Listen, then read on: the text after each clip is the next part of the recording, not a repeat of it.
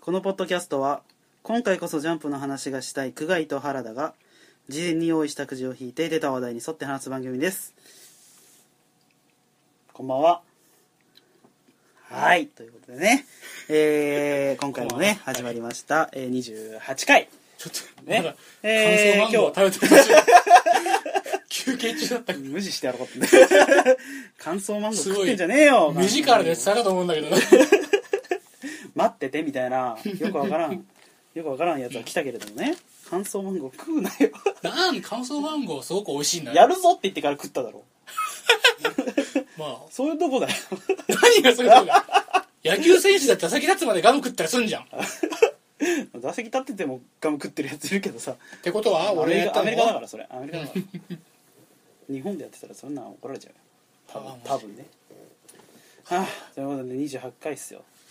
結構来たね28ね、ひで一日でこんだけ食ってる。なかなかないですからねちょっとバック切るのまあありかもしんねえなって思ったわねはあということでまあ連続なんで本編前に話すことなんてないっすねナイスうん。で、これ配信もどれぐらいの感覚でやんの適当っす意識の低さ。適当っすこれ今日さ、本当はさ、もうこれ何時間前だえーっと、3時間前ぐらいの話だけど、あの、今日はなんかちょっとこう、意識低い感じでいこうぜっていう話をしてたんだようね。んうんうんそうそうそうそうなんか無理にさ、やらねこう、そう、こう、気を張らずに、いつも通ありりのままでいこうぜってそうで。なそれはいつも通りなんだけど、つまり。まあうんまあそうですねちょっとあんまり早くてもさストックがすぐなくなっちゃうのもねまあねあれじゃないですかまあ2週間に一遍か10日に一遍かまあそんくらいじゃないですかね、はいまあ、うちは不定期でやってますん で、ねまあでは、首を長くしてもらっていただいて、はい。それではじゃあ本編スタートですはい。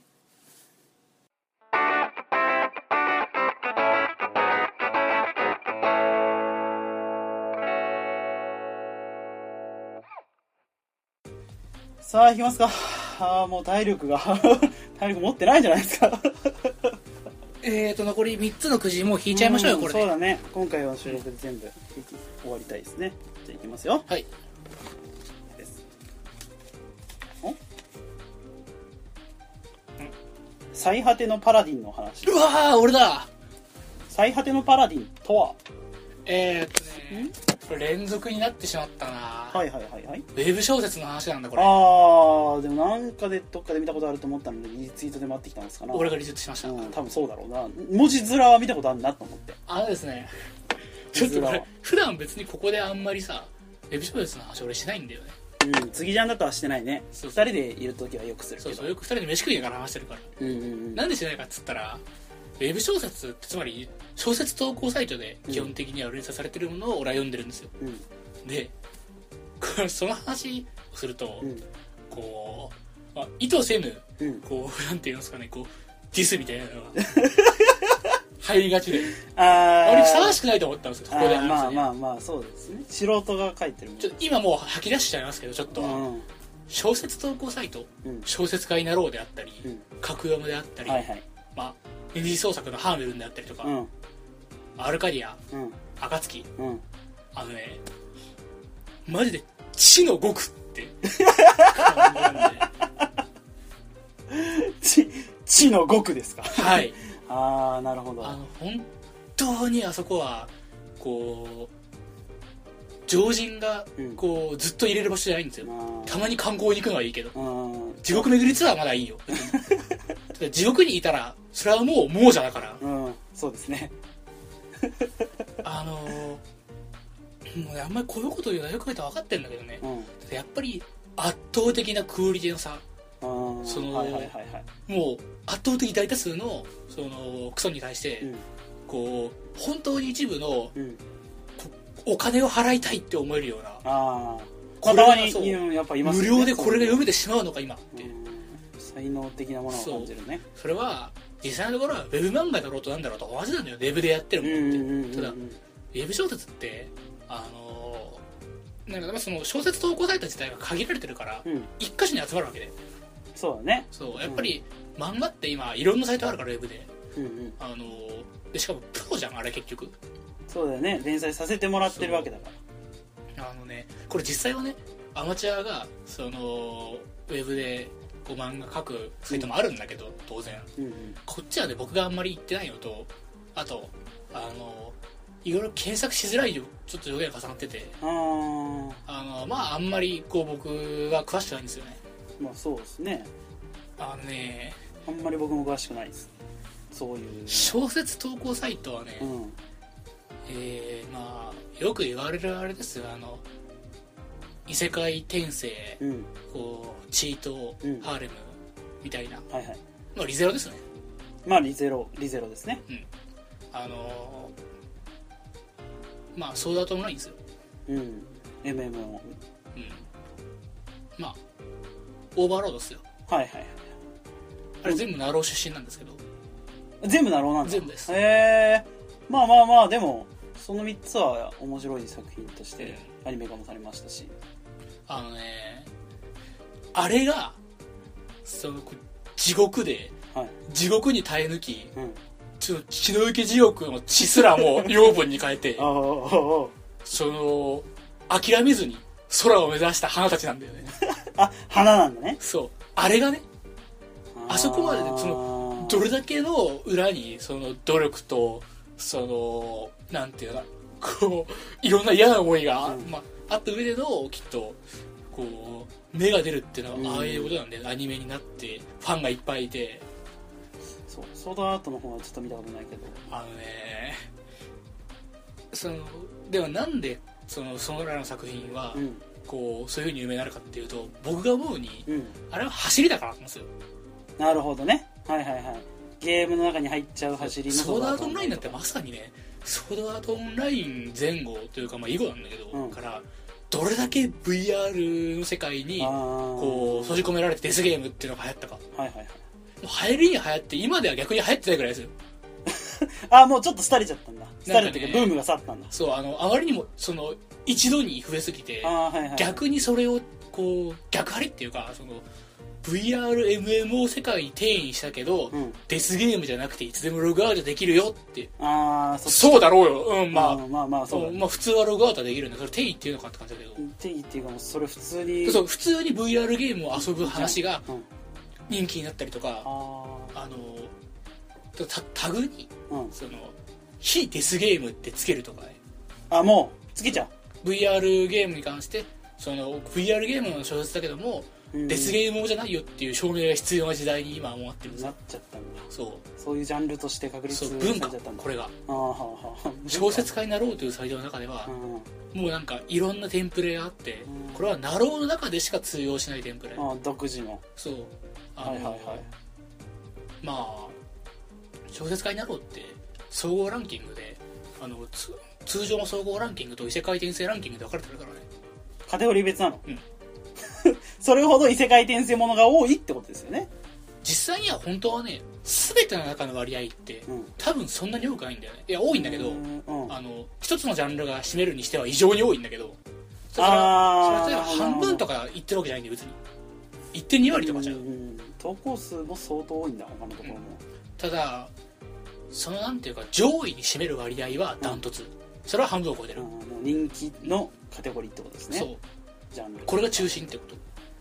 でも長々語りましたけど うんみたいなことをちゃんと話そうとすると、うんやっぱりちょっとどっかでさ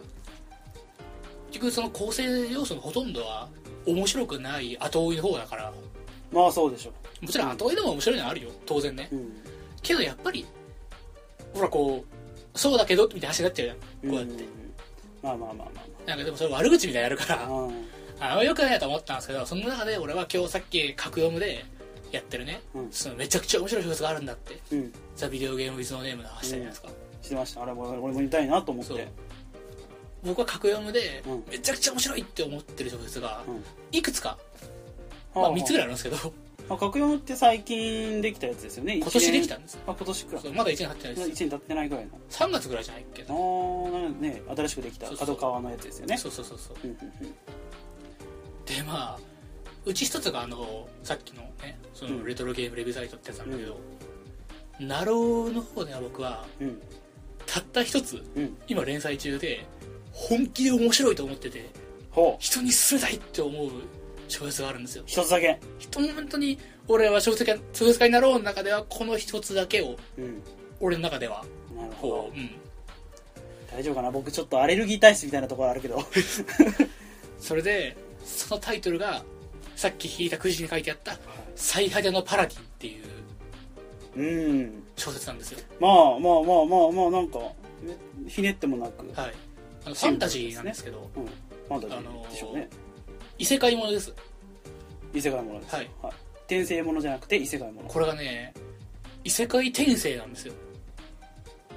はまあ聞いてほしいは続きをはってことはリゼロとかと同じような感じではあるこれがね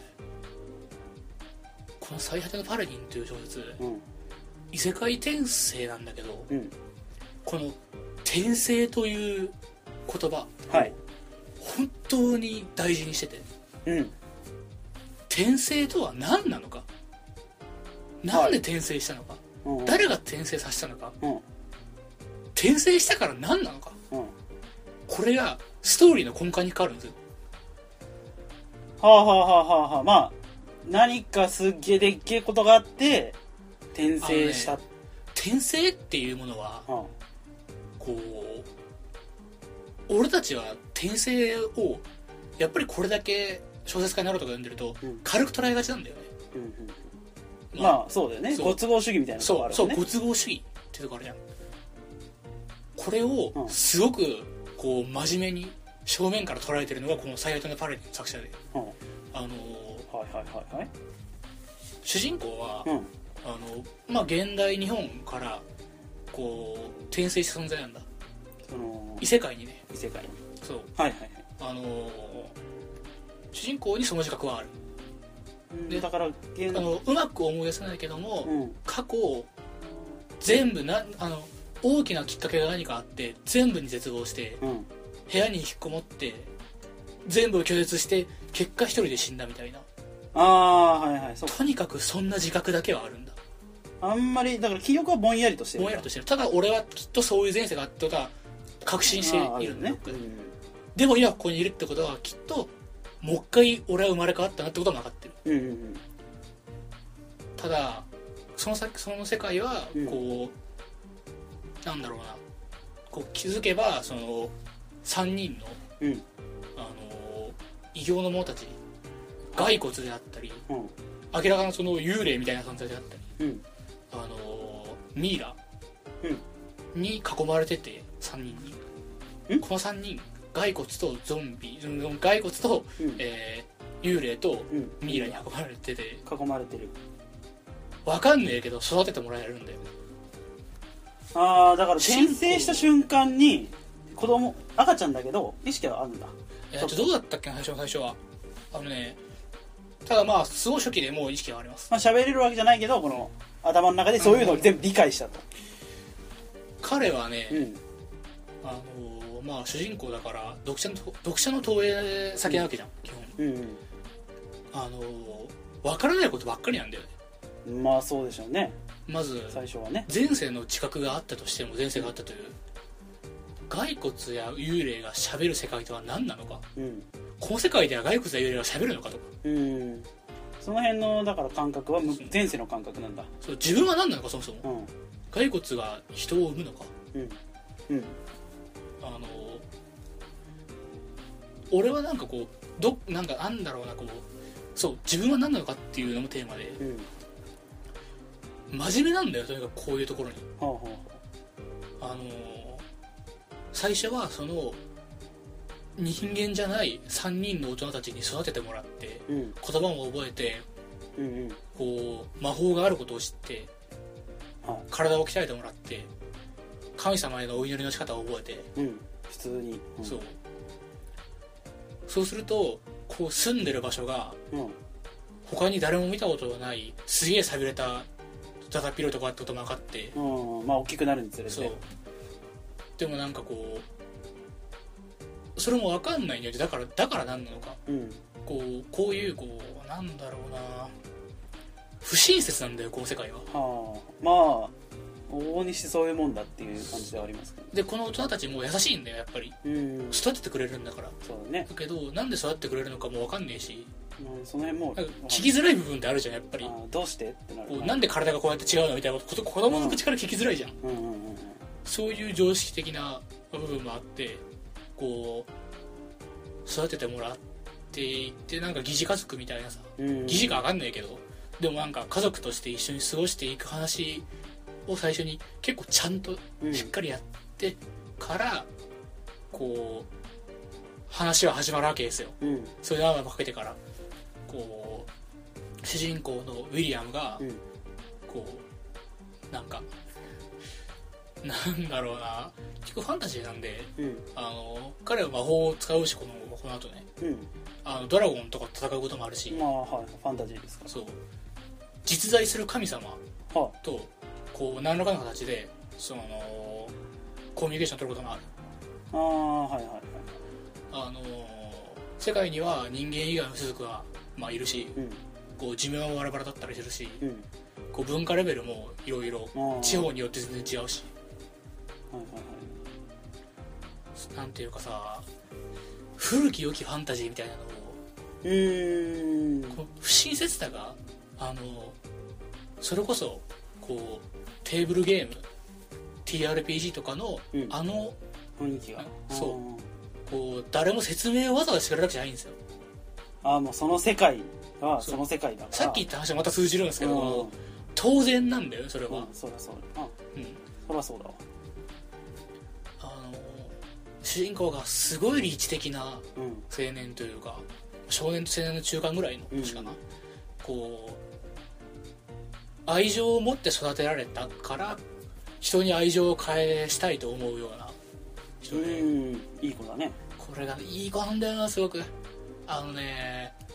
さっきから言ってる内容も特別すごい特別なところあるわけじゃないじゃんうんこういう小説なんだよ堅実でうんあの主人公はあの善人根っからの善人ああいいだけどあの同時にこう主人公は本当に立派に育てられてうんあのなんかなこう現実主義とうんその理想主義をなんかこうしっかり同時に持ってるっていうかうんうん公平公平なか人間かっだけどこいいからなんだよなはあはあはあそうなんか背中で語るタイプじゃないんだよ別にちゃんと言葉にするタイプうーん魅力的なそう正しいこと感じですをねこう正しいことをするじゃなくてあの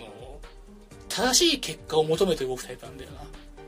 なああなるほどなるほどまたヒーローとはちょっと行動原理が違うわけですねだからそうそうなんかこうどうかなんか理不尽な目に誰も合わないようにと、うーんはいはいその結果順当にいつか死ぬ人間も現れるんだけどうんそうだねそのそれはこうこれがね転生という言葉と関わっていてうん彼は転生の神に愛されてこの世界に転生してきたんですよねはこれはまあ作中で分かるんですけど、あうんあの彼は転生の神のしその使徒として神官として身を立てるんだよねうんうん新刊に選ばれたってこうんまあ一応選ばれたっていうか自分で勝ち取ったっていうかとうんそれ彼はねなんかわかんないけどそのなんていうかこう自然をこうと尊ぶみたいなところがあってうんあのうーんとねこれがだから仙人みたいなキャラなんだよなおあの なんかちょっと達観してる感じなのそう達観は達観してる確実うにん達観した上でこうまあでもちょっとぐらいのズルは許すしうん例えばそのお腹が減ってパンを盗む少年を、うんあのその場でこう啓発に突き出すことはまあきっとしないんだよな、うんパンは多分返すだろうけど自分でパン買ってあげると思う、なるほどねあのそれは彼がその時お金持ってるからでこうまあついでにちょっとまあ手が手出しができる状態だったからうんけど彼はそれで世界全体を救うつもりも全くないし、うんあ今この瞬間を類似にする人間もいることは分かってるからこうなんかじゃあ街の治安を良くする方に動こうって感じうんうんうんうん全体を見てねなんかずーっとこの小説も作中の主人公も地に足ついてるんですよねはあはあはあまあありそうだと地に足ついてるんだけど暑いずっと熱いんだずっと暑いへ主人公はかっこいいからあのえはあはーあはあはあはあこれはねやっぱ俺の口がそんなに堅実じゃないからまあまあ読めばでもあれなん転ですよね生するっていうことは、まあ、他の小説とはなんか違いそうだなって感じあのですけど、それは受け入れるってことなんですようん、こうその人生をね作中にはねあのそうあの不死の神を得てきてはいこいつは全く逆今あるものを美しくそのままでいてほしいという神様なんだよね美しいまま死ねとそうその神様いやいやいやいやまあ、うん、だって神様は逆知らないんですよ神様はあ不死って言ったかそうあの死んでほしくないんだこの神う様は自分が愛した英雄たちーんうんあのかっこいい人たちにどうかそのままでいてほしい苦しみながら死ぬなんて理不尽であると思ってはその人たちに永遠の命をあげあげたいとあうんその代わり一緒にその不死の軍団に入ってほしいとうんうんうんずっとここで永遠に楽しくしようぜっていう神様なんだよここれれははこれが最終的的なのねそうこいつはこいつでね本心からね人を愛してるんだよねまあそうでしょうねそう見たくないらしいんですよ置いていってそう苦しんでしまうのが自分が愛した人たちがけど主人公はこう主人公がこう信じるというか寄り添うあの天性の神様はこうこれまた逆のまあ自然の摂理的なそう話ですよねいつか終わるから今を大事にできるというまあありがちですけど、うんあのやっぱりねじ曲げるのかこうそのまま受け入れるのかうんうんどっちにしたってどっかは苦しいわけですうんまあそうですなこういうのもまあめちゃくちゃ真面目にやるんだよねこの小説はほあの悪く書かないううんだ何かを足ざまに言ったりすることがすごく少なくてこの小説ってから言葉遣いとかも結構丁寧すごい丁う寧んあのね出てくる人間がみんな有能であのみんなねこう精一杯やるんですよねまあ精一杯いいっすねそうあの何もできない人が何にもできないことを心からこうなんか悔しく思うやつですよ、これってねやろうと思ってなかなかできることじゃないんだって本当に小説で陳腐になるもん普通にやったらまあちょっと臭くなったりしますよねすっげえ熱いんだよへー熱いっていうこの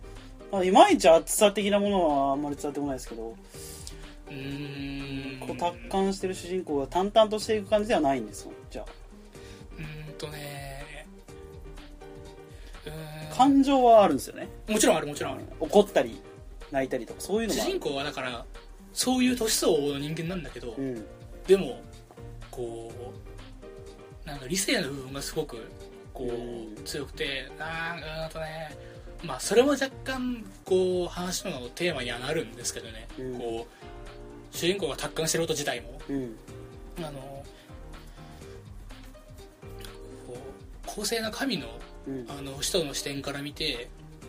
あのどちらにも組みしない方がいいっていうこととうん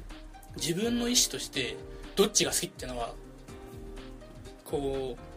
う分けて考えれるタイプの主人公なんだけど、うんそれを分けて考えて終わるわけじゃないんですよ別に分けて考えて公平にした上で、うんこう自分の裁量はうんちゃんと自分の好きな方にするっていうかううんーん難しいですねうーんやっぱね古き良きなんだよなあのなんかねいやー難しいなこれ本当にね俺小説家になろうで一番面白い小説だと思ってるから最果てのパラディンはいパラディン要素的なものが出てくるんです主人公は一応途中でパラディになりますああなるほどね正式にうはーんちょっとこれ収録の後もちょっと話していいですかあうんなんかちょっと気になるねどういうお話なのかちょっと俺もおー見てみ俺ようはなサイラタマルディンはもう言ってしまうと読んでて2回泣いたことがあるああじゃあちょっとそれを聞きそれそれを聞きたかったのかなああごめんあなんか全部作品のあ説明を受けててちょっと原田の感情が乗ってこなかったあウからェブ小説を読んでて泣いたのは初めてですそれはちょっと読みたくなりましたねそうそうなんか原田的な感想だといや熱くてやっぱ俺自分のなんか感じで説明してしまうとなんかこうやってこうなんか論文みたいにな るよね内容説明がそうだったんであそうですいねやそうですあんまピンとこなかったけどなんかそういうのがあるんだなと思ったら、うんちょっと読みたくなりましたね基本的にあのおすすめされたやつはほとんど読んでるんで読んだり見たりするのでね「えー、サイハデのパラディ」あーぜひか格読むんなろなるほどっすねうなろうでねはいはい全然違いますけど全然違いますけど、うんでもあの主人公の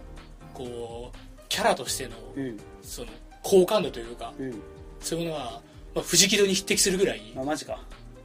うああマジかそんなにんうん、今でも今の話で想像はまたちょっと違う藤木戸もだ方っ向にてただ淡々とうんそのそうだね忍者を殺すじゃない忍者殺すだけだしあのでも裁量は自分にありますもんねそうだからこう、殺すんだけど、うんそれを殺して決めるのは自分ってとこあるじゃないですか、うんうんうんうん藤木戸そういうあ感じあなるほどあの誠実ただただ誠実にやるやつだからマジでねただただ誠実にやるって口で言うのは簡単だけど、うんうんうん書けねえんだってみんななるほどねあーまあ好きですよそういうキャラクいタやーこの作者は本当にすっごいやと思うこう全く同じものをこう同じ材料から書ける気しないわあんなのそれって結構ナローの中でも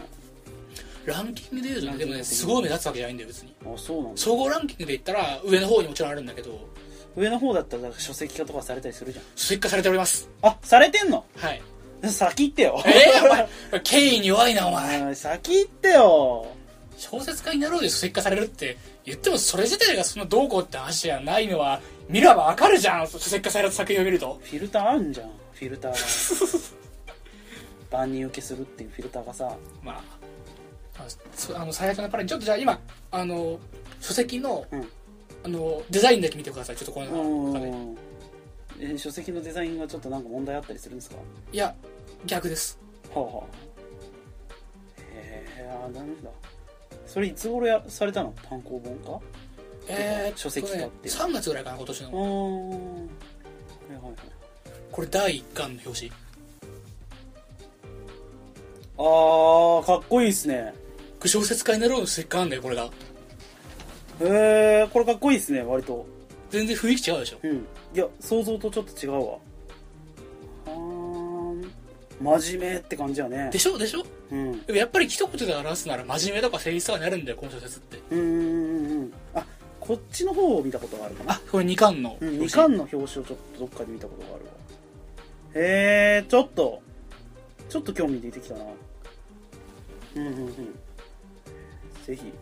あちょっとチェックしてみますわこれはこれはマジであの、うんさっき言った格読の方と同じぐらいおすすめするんでうん本気であと「こさえてのバラエティ」の作者もさっきの「ザ・ビデオゲーム・ウィズ・ノーデム」読んでますあそうなのねそこ繋がってんのね、あーじゃあぜひねまあこれ聞いてる人たちも「最果てのパラディン」とか読んでみてねいやなんかちょっと本当に、ウェブ小説のねうん、足掛かりにしてもらえればね何が面白いか分かんねえとは絶対言わせねえからこれ読んだらうんうんうんうんまあ読みはわかると、まそあ、いい作品っていうのはそうういうもんだとは思うわやっぱり言葉だけじゃね難しいねううんん折り合いかけねえんだもんいうん作品を紹介って難しいわやーいやでも出会えてよかった俺はこの小説ね本当に素晴らしいね軽い気持ちで読み始めたんだけど本当にいい時代になったなとは思うよねそういうのはいっぱい見れる時代なんまあか今まではなんか SS とかさ、まあ、そういうのはあったけどまあ SS の話もこれ一本できますからねこれそうねそうそうそう SS とかもあったけどさまたそれとは違うわけじゃんちょっと調節なわけじゃんうんそこがねはあなるほどちょっと見てみますねはい今までちょっと敬遠してましたけど、いやまあそれは正しいんだけどうんいやいや別にそのなんだろうこれを見にあとりあえずは行ってみようかなパルにはぜひ本当そうにそうぜひそうぜそうひ行ってみようかなと思いますあの俺がツイッター上でリツイートしてるウェブ小説とかっていうのは、もうめちゃくちゃ厳選に厳選を重ねて、人にまあ見せてもこうなんていうかブチ切れられないと思ったやつだけ、いいと思ったものねあのリツイートしてないものは大体人に見せたらブチ切れられ ないそういう話を聞くと怖いんだよな収録前にちょっと見せたじゃん見た見た見たちょっとね手が震え た音読音読はきつかったね音読したけ どそんな感じですかねはいえーっとああもう30分ぐらいなんで本当ごめん本当ごめんいやいやまあこれはそれだけで切ってこれカットしてもいいけどな中盤は正いやいいっすよ別に説明ですからぜひ読んでくださいということ直で、はいねえー、最果てのパラディンの話でしたとはいはいえー、27回28回もうちょっと連続でやっちゃってわかんないけど、えー、じゃあこれ以上ということでえー、なんかありますかねうーんなんかあれだ次ちゃんのアカウントの方でこういうのちょっとリツイートとかなんとかしときますんでね気になった人は次ちゃんのアカウントから飛んでくださいねそうしましょうね今俺さ完全に収録中って忘れ ててさ普通にポーズで身振り手振りでその感謝の意を伝え てるそうしましょう、そうしましょう。で、そっちの方から飛んでね、見ていただければと思いますね。それでは、えー、第20、28回、27回、うん、終わりです。ねお疲れ様でした。お疲れ様でした